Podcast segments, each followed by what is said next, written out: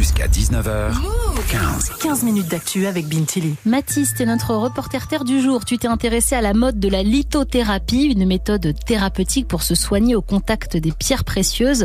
De plus en plus d'ados et de jeunes adultes s'y mettent après avoir vu passer des vidéos sur les réseaux. Oui, Bintili et notamment sur TikTok où le hashtag lithothérapie cumule plus de 150 millions de vues juste en France. C'est gigantesque. Les influenceurs spécialisés se multiplient sur l'application. Ils vantent les vertus de pierres en tout genre. Aujourd'hui, je vais vous proposer 10 pierres qui peuvent vous aider à soulager le stress, l'anxiété et les angoisses. Voilà pourquoi il te faut une fluorite. Elle libère des blocages psychologiques. Elle crée une bulle de positif autour de toi. Salut les loups, aujourd'hui une vidéo sur les pierres de protection que je pense être les meilleures.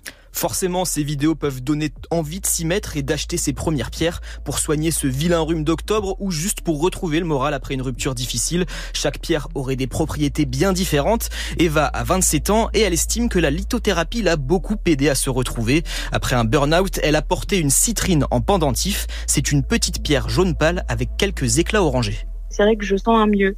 C'est pas immédiat. Hein. C'est pas comme un doliprane où on le prend et puis c'est bon, ça y est, le mal de crâne est passé. Non, c'est au fur et à mesure du temps, on commence à se rendre compte que bah tiens, à ce moment-là, pour aller parler à cette personne, bah j'étais bloquée. Et depuis que je porte cette pierre, je commence plus facilement à aller lui parler ou à m'ouvrir, ce genre de choses. Alors tu parles des jeunes Matisse, la lithothérapie, ça attire quel public? C'est assez large. Dans les boutiques de pierre, on croise surtout des personnes plus âgées, autour de la cinquantaine. Mais depuis quelques années, ça change vraiment. Widiane tient un magasin de pierre à Paris. Depuis un an, les moins de 30 ans représentent presque un tiers de sa clientèle. Ils viennent la voir avec des problématiques propres à leur génération. Je pense que le rapport à la confiance en soi chez les jeunes est quelque chose qui ressort euh, beaucoup. Le besoin de s'affranchir du regard des autres, euh, des choses comme ça. La pierre qui pourrait soutenir un mouvement dans ce sens-là, ce serait la cornaline. La principale méthode que j'aime bien euh, conseiller aux gens, c'est tout simplement de dormir avec la nuit, donc de la mettre sous l'oreiller, comme des doudous en fait.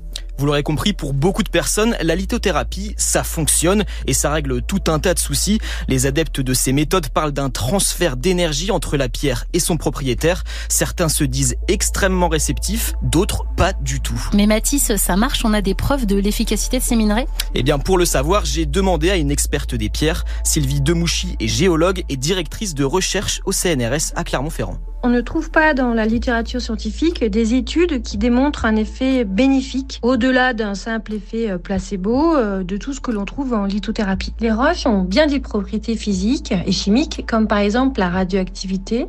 C'est une radioactivité faible, naturelle, mais ce ne sont pas les propriétés revendiquées par les lithothérapeutes qui eux parlent de transfert d'énergie interne ou de rayonnement et ça sans démonstration physique.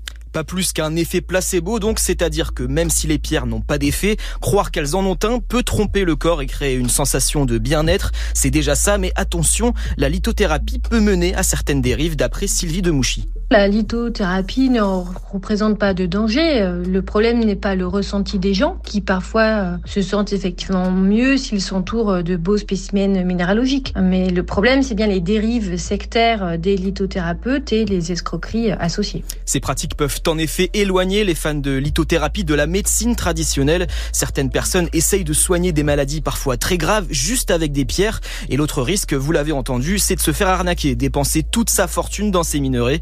En lithothérapie, on explique que la pierre, plus la pierre est grosse, plus elle fonctionne bien. Mais tu t'en doutes, Bintili, plus la pierre est grosse, plus elle est chère. Un petit caillou peut coûter une dizaine d'euros. Un gros rocher, ça peut vite dépasser les 1000 euros. Alors perso, j'aime bien les pierres et sur moi ça marche, mais c'est sûr, ça ne remplace pas un médecin. Merci beaucoup, Mathis.